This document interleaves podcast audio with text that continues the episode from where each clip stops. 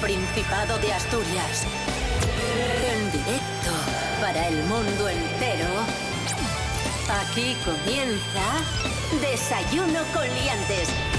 Su amigo y vecino, David Rionda.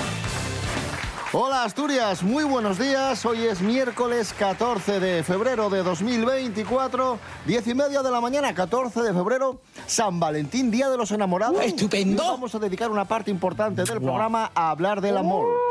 Y para ello está con nosotros el monologuista leonés Pablo BH. Buenos días, Pablo. Hoy es el día de, De los enamorados.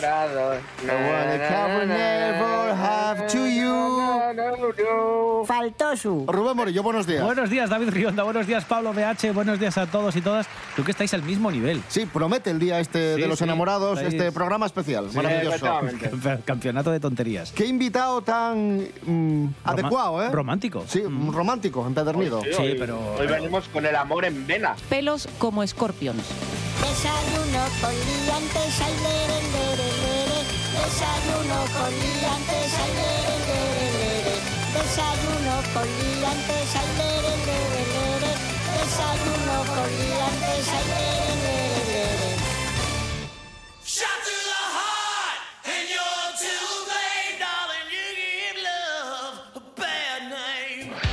Bueno, antes de, de proceder a este especial San Valentín y hablar de amor, vamos con una noticia importante que hemos conocido estos días y es que es inminente la apertura de Paco. ¡Ojo! Paco, el primer parque acuático de Asturias. Paco, Paco, Paco, que mi Paco, Paco, Paco, Paco.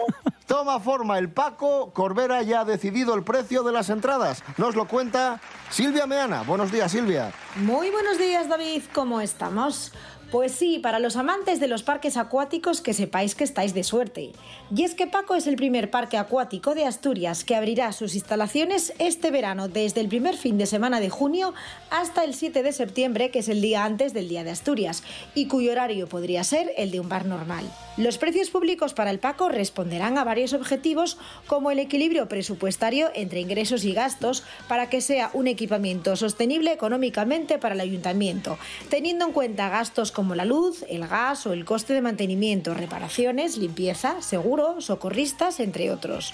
El alcalde aseguró que preguntarán a los vecinos si están de acuerdo a la hora de hacer distintos grupos de precios públicos por edades, pudiendo tener tarifas distintas de lunes a viernes, fines de semana y festivos, tarifas gratuitas para menores, entradas infantiles, tarifa joven, mayores de 65 años o adultos entre 25 y 65 años. Además, cabe la posibilidad de establecer bonos de 10 usos más económicos que comprar las entradas individuales. ¿Y vosotros, liantes, estáis deseando que abran tanto como yo? Hasta la próxima. Gracias, Silvia Meana. Noticia importante, la apertura de Ay. Paco, Parque Acuático de Asturias. Paco, Paco, Paco. Paco, Paco, que mi Paco. Espero que la mascota del Paco sea un señor mayor calvo con bigote y quemado y en bañador. Eres un cara dura impresionante.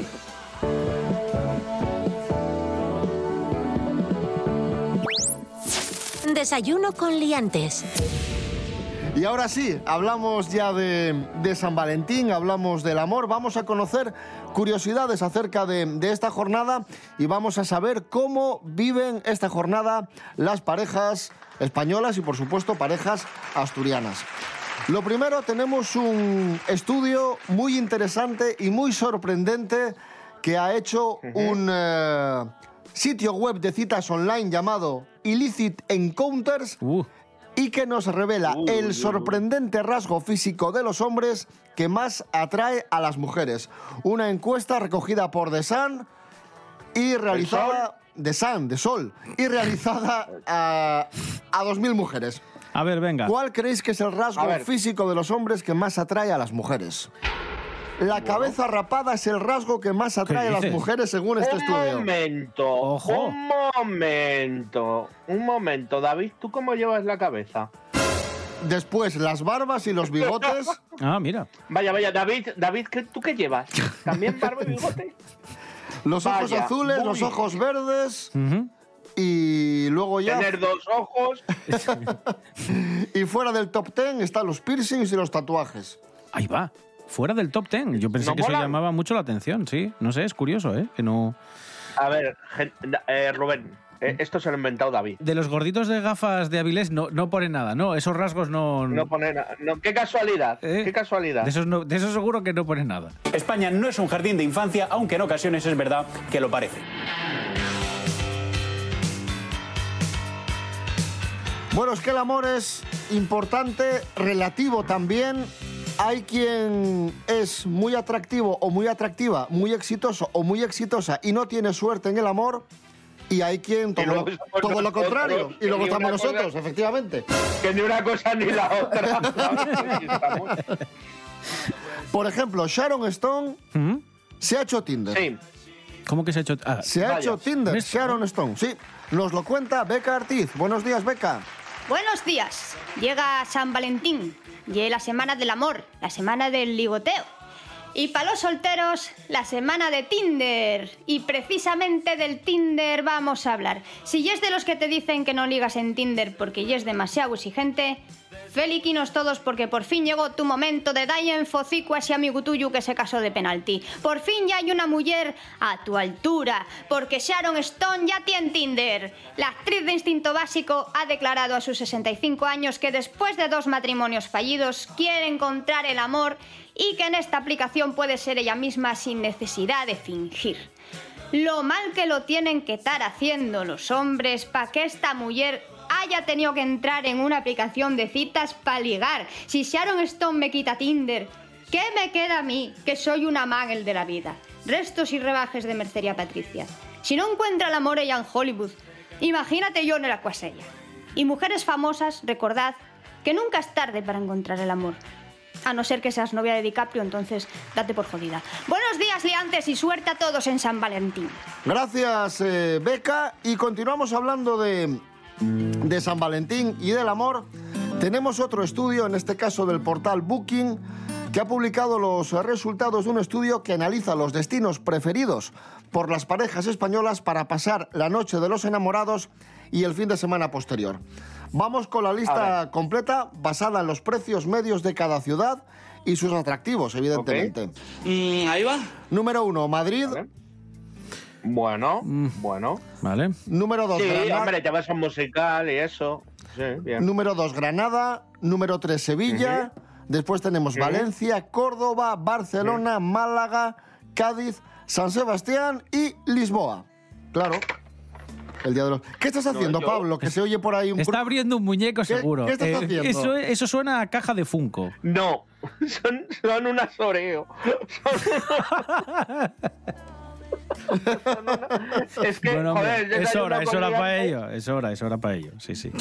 Este programa es un bochorno. Se- sería de otra forma. Tendría que ser las 10 ciudades preferidas por los españoles para gastar más dinero en San Valentín. Eso. Porque son probablemente Sí, las que más Madrid- planes tengan y donde más dinero gastan. Para darnos un pequeño respiro musical, para ilustrar este especial San Valentín que estamos teniendo en Desayuno con Liantes y para que Pablo pueda degustar tranquilamente esos filipinos, vamos a escuchar al mítico Dani Daniel y un tema muy romántico y muy clásico, Por el amor de una mujer.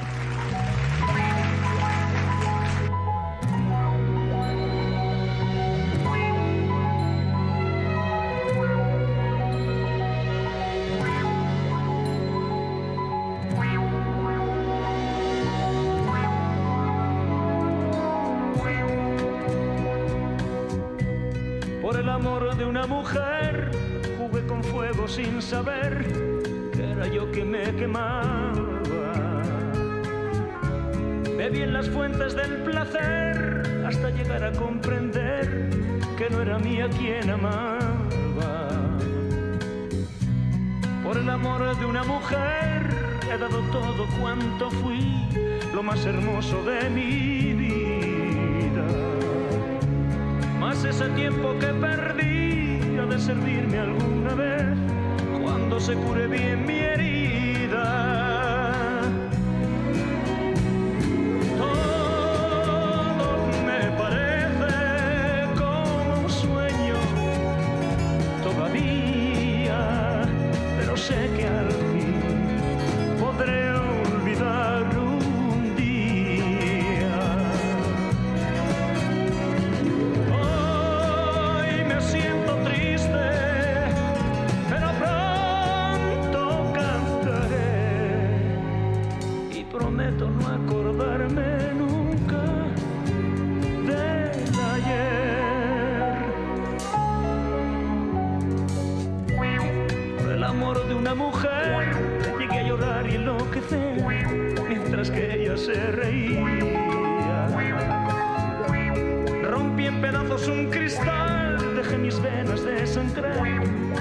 Sabía lo que hacía.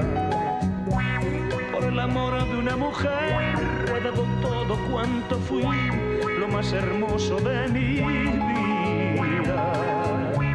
Más ese tiempo que perdí ha de servirme alguna vez cuando se cure bien mi herida.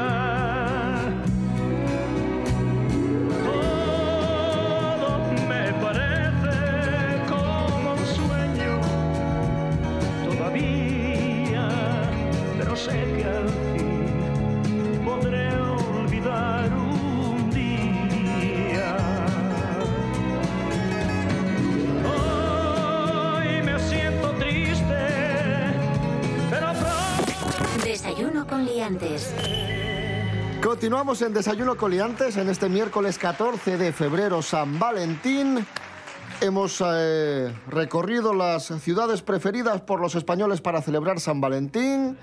Hemos hablado de los rasgos más atractivos de los hombres según un estudio. Y ahora vamos a conocer cuánto dinero gastarán de media los españoles en San Valentín. Rubén Morillo, tenemos la cifra según un estudio realizado por Aladina. Sí, Aladina, que es una Que es web, una de, web, no es- de regalos. Sí, Sí, sí. no es que hayamos frotado Claro, una no es la lámpara. serie de Paspadilla. Eso, no es paspadilla.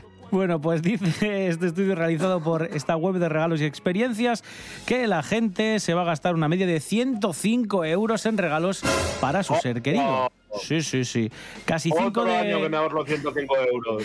casi cinco de cada 10 personas lo van a gastar casi todo a través de sus dispositivos móviles, es decir, con compras online, y el 12% solo lo van a comprar en tiendas. Un porcentaje muy, muy pequeñito. Hay un 41% que van a optar por combinar ambas formas. Sería lo más inteligente, probablemente. Bueno, ¿y en qué?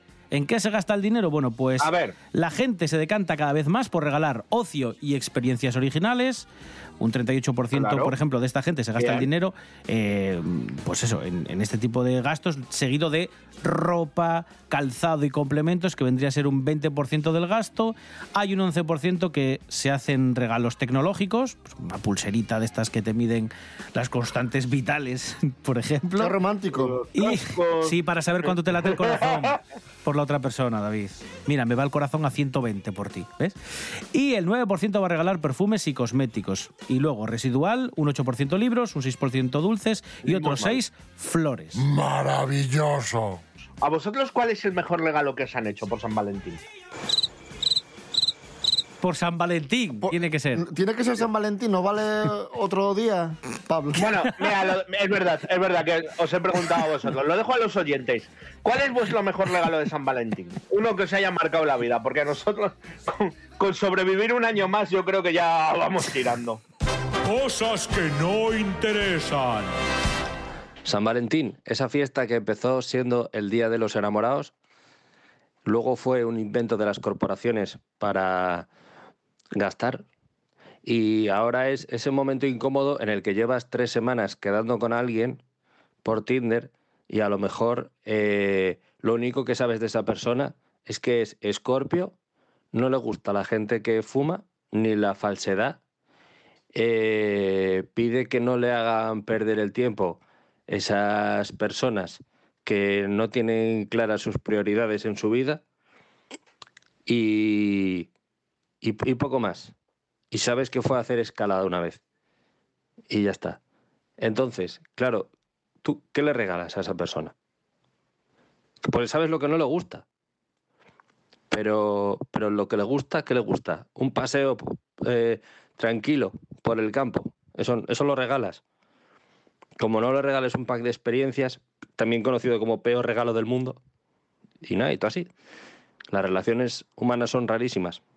Cosas que no interesan.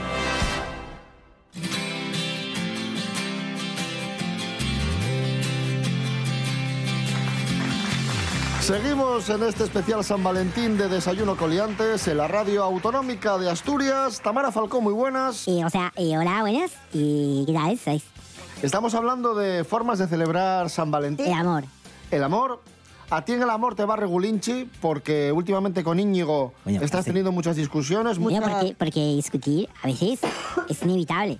¿Cómo podemos eh, celebrar San Valentín? Vamos con algunas ideas. Eh, yo os recomiendo, por ejemplo, y no una cena romántica, por ejemplo. O sea, una cena temática sobre el amor. Hay muchos restaurantes, o sea, que preparan, por ejemplo, menús directamente pensados para el amor.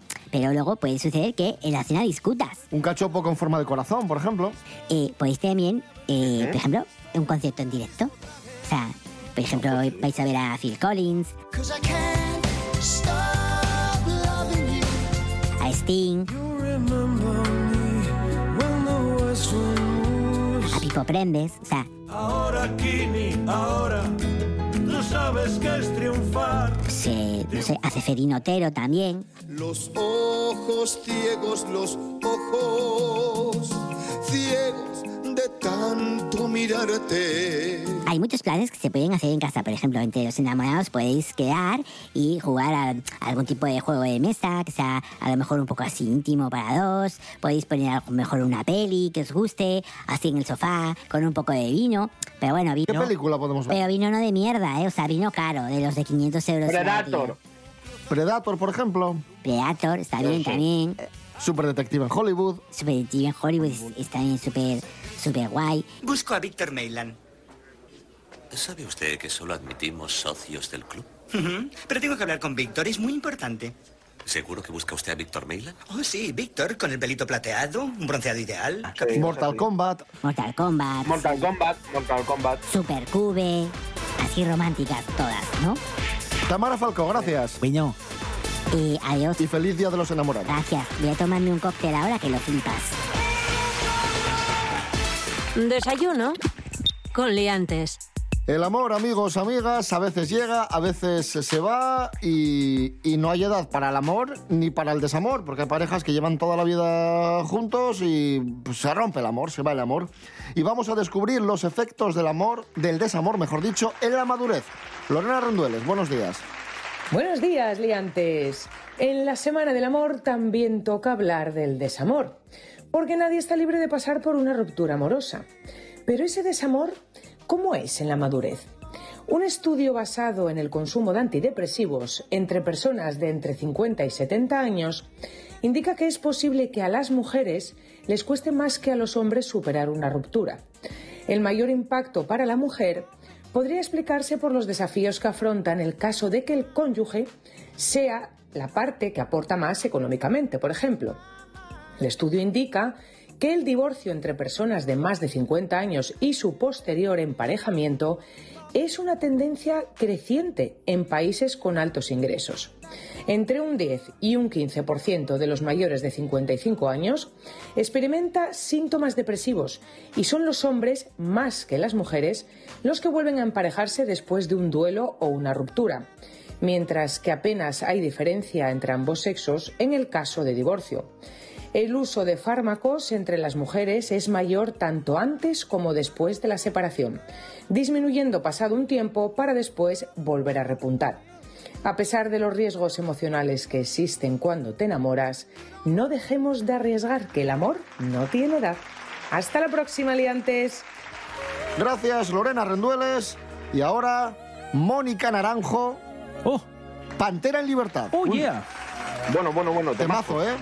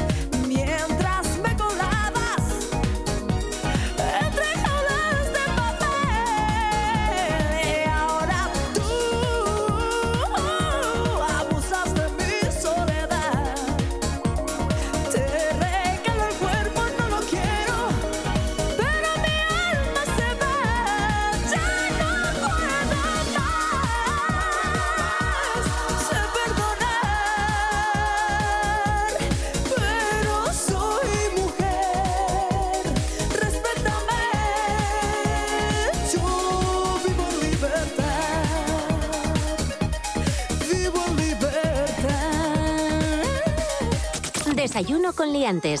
Con David Rionda y Rubén Morillo.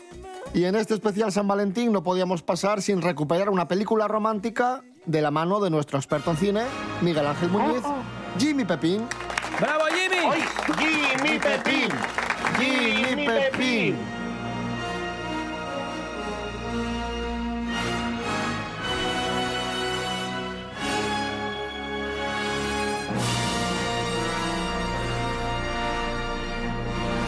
Miguel Ángel, muy buenas. Buenas, hombre. ¿cómo Aquí tenemos a Timothy Dalton, años después de haber hecho de James Bond.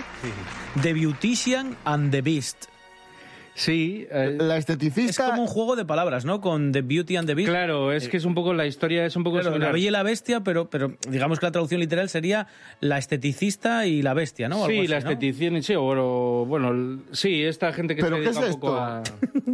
¿Pero qué es esto? ¿Pero esto qué es, hombre? es que, ¿Pero no, es que esto- no, no, a ver. El, A ver, car- el esto- cartel llama la atención, ¿eh? Esto es un, poco una, una, un intento de, de extender el éxito que tenía esta actriz cómica, Fran Dresner, eh, con aquella serie que se llamaba La Niñera, que a mí francamente jamás me hizo ninguna gracia. Pero bueno, ella sí que es verdad que, que se manejaba muy bien y era un poco una comedia tipo El Príncipe de Bel Air y tal, como de situaciones.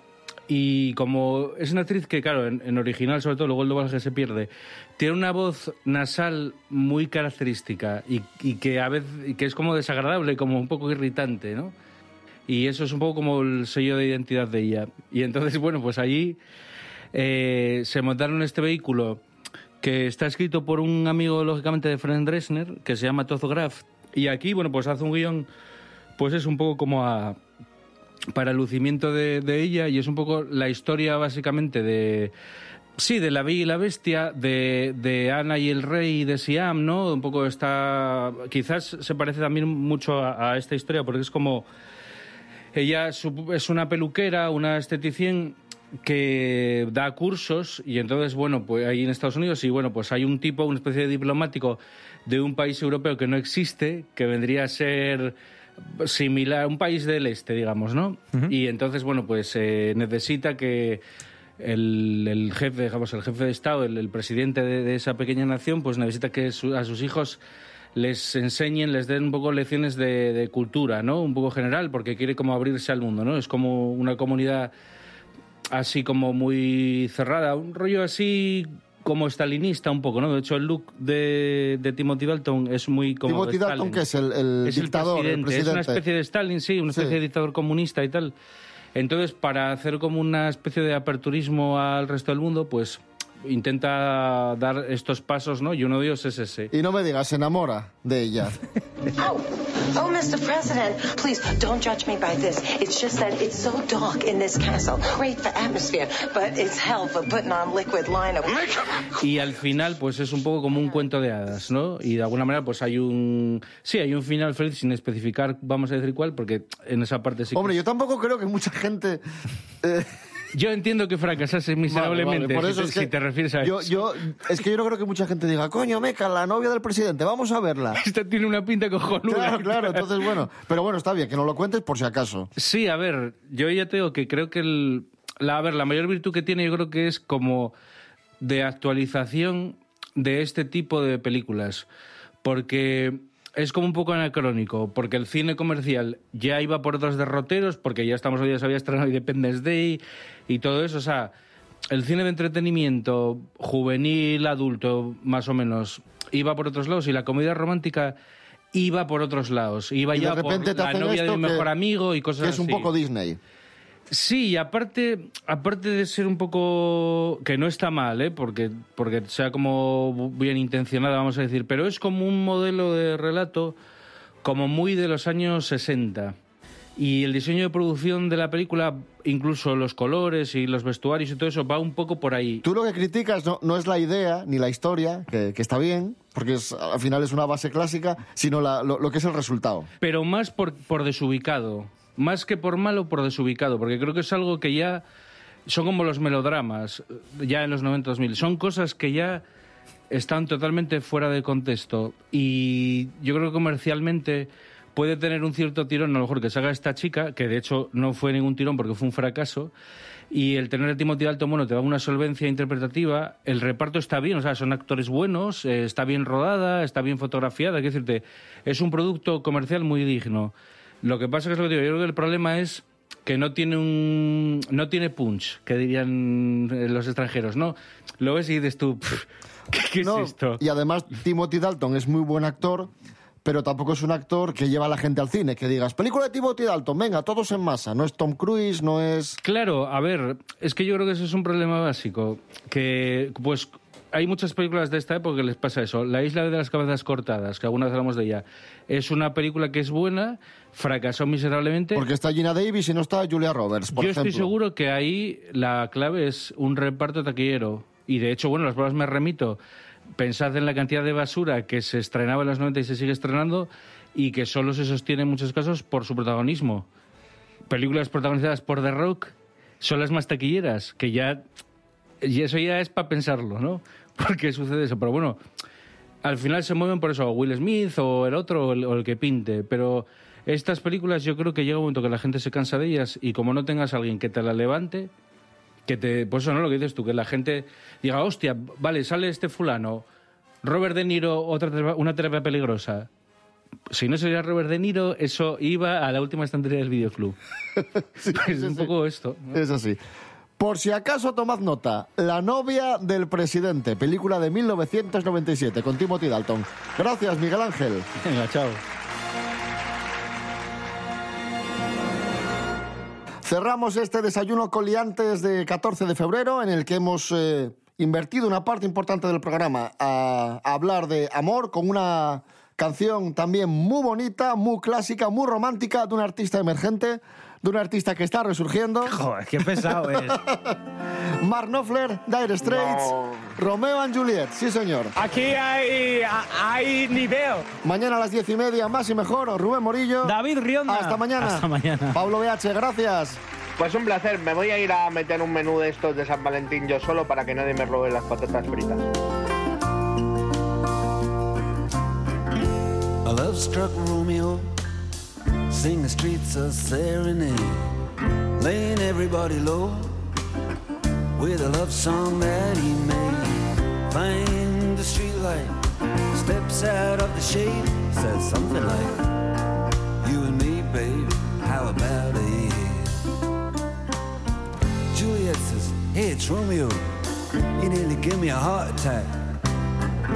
He's underneath the window, she's singing, Hey, lie, my boyfriend's back.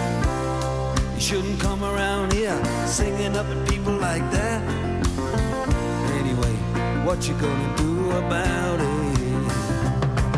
Juliet, the dice was loaded from the start, and I bet, and you exploded into my heart, and I forget, I forget the movie song. When you gonna realize?